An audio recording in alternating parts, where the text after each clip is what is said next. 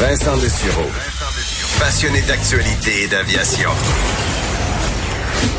Bon, il pilote pas seulement un avion, il pilote aussi une émission. Vincent Dessureau, Cube Radio.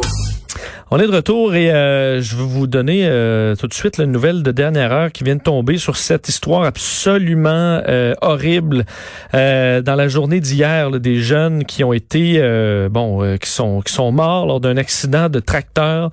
sachez que l'agriculteur qui était au volant de ce de ce tracteur à Notre-Dame de Stanbridge en Montérégie vient de comparaître au palais de justice de Granby. Andreas Strobelé, 38 ans, accusé de négligence criminelle causant la mort et négligence criminelle causant des lésions.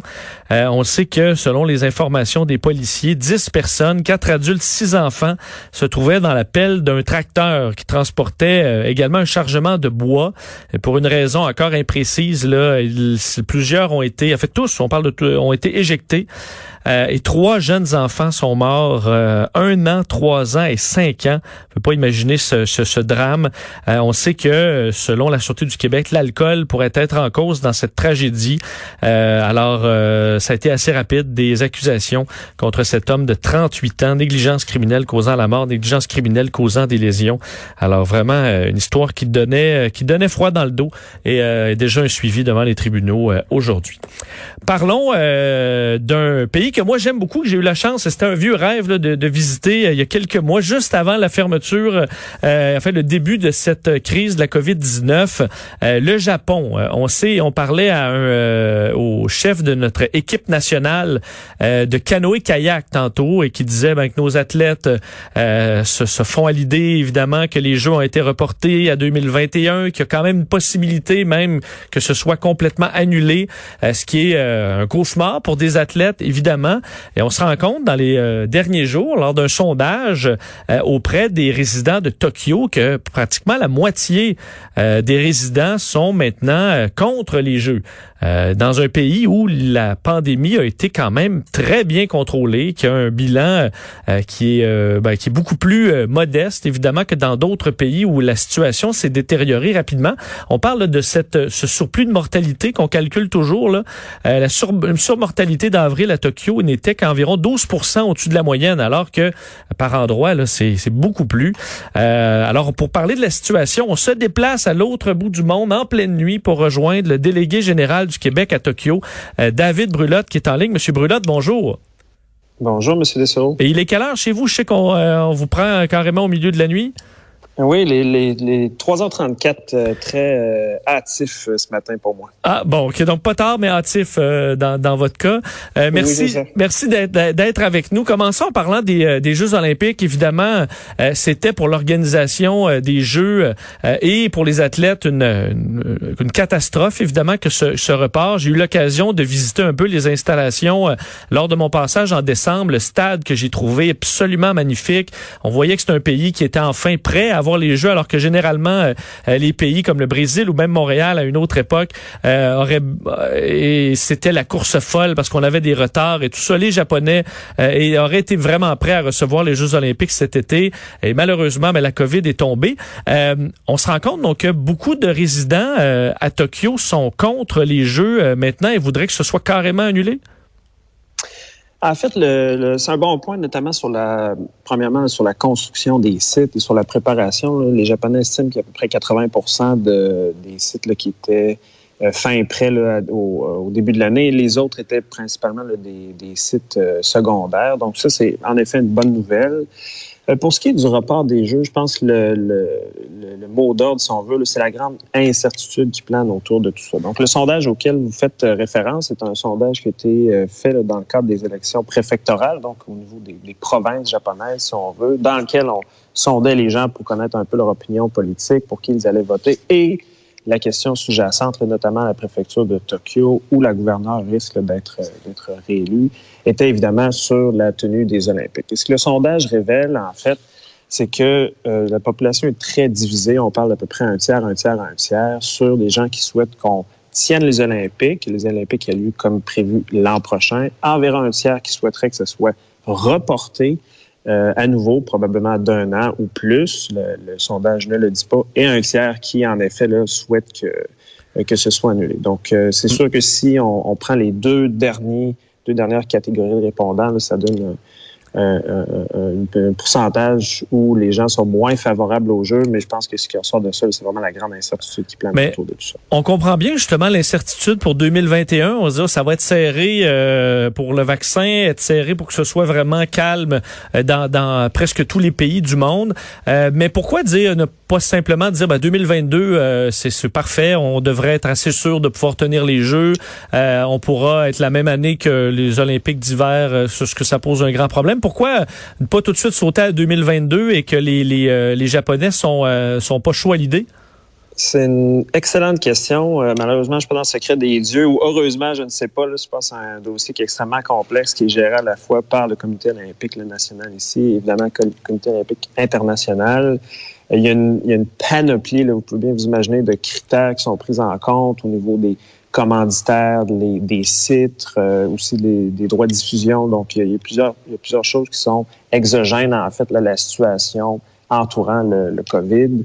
Euh, la partie des commanditaires est particulière aussi. Là, donc, euh, plusieurs commanditaires sont hésitants à, à repousser ou à poursuivre, si on veut, leur implication financière jusqu'à jusqu'à l'an prochain. Euh, maintenant, pour ce qui est de 2022, je pense que c'est une discussion, et selon ce que le Comité olympique euh, national japonais disait, c'est une discussion qui n'a même pas eu lieu encore euh, avec, euh, avec le Comité olympique international, mais de ce que l'on sait, c'est que ce n'est pas une option. Euh, lorsque on visite le Japon, une chose qui nous saute aux yeux, euh, c'était euh, avant la pandémie. Moi, j'ai visité en décembre. On n'avait jamais entendu parler de, nouveau coronavirus. c'était le port du masque chez chez chez énormément de Japonais. En fait, je pense que j'ai pris le métro de Montréal tantôt et il y avait moins de masques dans le métro de Montréal aujourd'hui en pleine pandémie que j'en ai vu dans le métro de, Tokyo en décembre dernier. pour les les Japonais, de penser qu'en Amérique du Nord, les gens font des crises euh, parce qu'on leur demande de porter un masque, lancent les, leur épicerie euh, vers les, commis. Euh, ça doit être difficile à comprendre, alors que là-bas, on est très justement dans le respect de l'autre tout le temps et dans le respect du, des codes et de l'éthique, disons. Oui, ben vous le dites, c'est vraiment une société qui est, qui est basée sur le bien collectif d'abord. Donc, c'est certain que les gens sont respectueux des, en général, là, évidemment, là, on, ne peut pas faire l'exception de certains écoles, mais euh, en général, les gens sont très respectueux des, normes sociales et des demandes du gouvernement. Le port du masque, en fait, au Japon, il y a plusieurs choses qui ont contribué à ralentir, si on veut, la propagation du virus. Un, le port du masque est quelque chose qui est complètement normal chez les Japonais depuis plusieurs décennies. Le premier ministre Legault, d'ailleurs, quand il a commencé à en porter un, vous vous rappellerez de la conférence de presse peut-être, il a mentionné le Japon euh, comme étant un pays où c'est quelque chose qui est socialement accepté depuis longtemps et qui a contribué, ce n'est pas le seul facteur, mais qui a contribué là, euh, au ralentissement de la propagation. Les Japonais, vous savez, vous êtes venus M. Dessau, les Japonais se touchent peu aussi, donc quand on se salue, on ne se serre pas la main. Généralement, on, fait une, courbette, hein, si on veut. Euh, donc ça aussi a aidé. Il y a peu d'accolades. Donc c'est tous des facteurs qui ont contribué encore une fois peut-être ralentir ça. Mais c'est vrai que le port du masque est très très répandu. Il y a une petite pénurie en début euh, de, pandémie ici, là, disons euh, fin janvier, début février. Et puis là, on peut facilement se procurer des masques, soit des masques de type chirurgicaux ou faits la maison. Est-ce que vous avez senti, est-ce que quand on se promène au Japon, on, c'est rare pour un disons un Nord-américain de, de, se sentir un peu euh, euh, comme une minorité là, mais évidemment quand on se promène au Japon, euh, c'est des Japonais hein, et on se fait des fois regarder un peu plus comme une curiosité. Pendant la pandémie, pour vous, est-ce que ça a été plus difficile? Est-ce que vous avez été vu comme étant plus un danger lorsque c'est en Europe ou lorsque c'est davantage aux, États-Unis et au Canada? Comment s'est passée cette relation que vous avez avec les, les Japonais? Est-ce qu'elle a changé? Non, pas du tout. Euh, c'est en fait, c'est la première fois que je m'attarde à ce cet euh, possible effet-là, mais je dirais que non, non, c'est absolument pas le, cas. Ça n'a pas été le cas. Le Japon a été aussi dans les premiers pays là, à, à, être touché. Vous vous rappellerez de tout ce qui entourait l'histoire du, du Diamond Princess, ce mm-hmm. fameux paquebot qui a été accosté au large de Yokohama pendant plusieurs semaines, plusieurs mois. Euh, et donc, le, je dirais que l'attention a été portée sur le Japon pendant plusieurs semaines sur la gestion de cette crise-là, ce qui fait que par la suite, euh, je pense qu'ils étaient un peu passés à travers toute cette, cette panique, cette euh, urgence-là. Donc, non, non, il n'y a pas eu, surtout à Tokyo, là, qui est quand même plus multiculturel que le reste du Japon, il n'y a pas eu du tout de, de cas. non plus dans les médias, il n'y a rien qui a été qui a été souligné au niveau des tensions peut-être avec d'autres d'autres personnes ou d'autres touristes. Évidemment, le, parlant de, tourisme, tout ça s'est arrêté euh, au Japon comme un peu partout ailleurs. Est-ce que ça reprend? Euh, c'est quoi les prochaines étapes pour ceux, ceux qui désirent euh, retourner au Japon? Est-ce que ce sera bientôt un bon moment pour le faire? C'est une, une, bonne question. Malheureusement, j'ai n'ai pas la réponse. J'aimerais beaucoup vous la, vous la donner, vous réinviter à venir euh, nous voir au Japon. Euh, bon, chute du tourisme en avril de 99,9% Évidemment, hmm. comme partout ailleurs, c'est drastique. Les frontières restent fermées avec la majorité des pays dans le, dans le monde. Pour le Japon, ils ont ajouté quelques pays même à la liste. Euh, récemment, ils pensent réouvrir certaines bulles de voyage. On entend parler du concept, donc possiblement avec certains pays de la région Asie-Pacifique. Euh, pour ce qui est de la rouverture, ce que le, Japon euh, envoie comme signal, et encore là, c'est, on est plus au stade de rumeur puis d'échange préliminaire, serait que les frontières réouvriraient possiblement en premier avec certains pays, comme je le disais, et pour les voyages d'affaires euh, de façon primordiale. Par la suite, ça vers le, tourisme. Je termine justement, vous parlez de voyage d'affaires euh, en tant que délégué général du Québec à, Tokyo. Euh, quel, quel lien le Québec a avec, euh, avec Tokyo et le, et le Japon? Est-ce que on fait beaucoup d'affaires avec eux? Est-ce qu'il y a encore un marché qu'on pourrait développer davantage? On a un lien très, très fort avec le, Japon. Évidemment, j'ai un parti pris, là, vous allez me dire, mais euh, c'est un lien qui est très fort et qui est surtout méconnu. Donc, c'est une, de mes tâches avec mon équipe de, de mieux faire connaître ce lien-là. On a plusieurs entreprises japonaises qui sont présentes au Québec, qui emploient presque 8000 personnes, euh, ce qui est plus que la majorité des, des entreprises, en fait, toutes les entreprises asiatiques là, qui sont qui sont présentes au, Québec, euh, en Japon.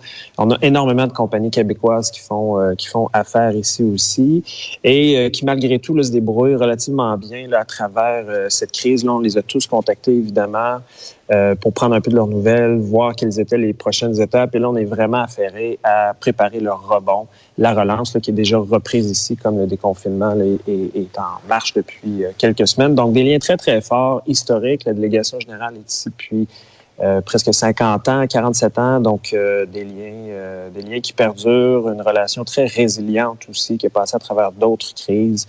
Donc, on est très positif sur sur la relance puis sur les liens entre le Québec et le, et le Japon. C'est très intéressant de vous parler. On vous laissera commencer votre journée un peu plus tôt qu'à la normale, mais merci infiniment de nous avoir parlé, David Brulotte.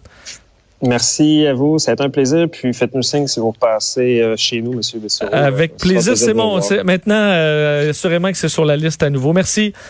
Merci à vous. Au revoir, David Brulotte, délégué général du Québec à Tokyo. Alors, euh, effectivement, 3h44 là-bas. Mais lui commence sa journée, il ne la termine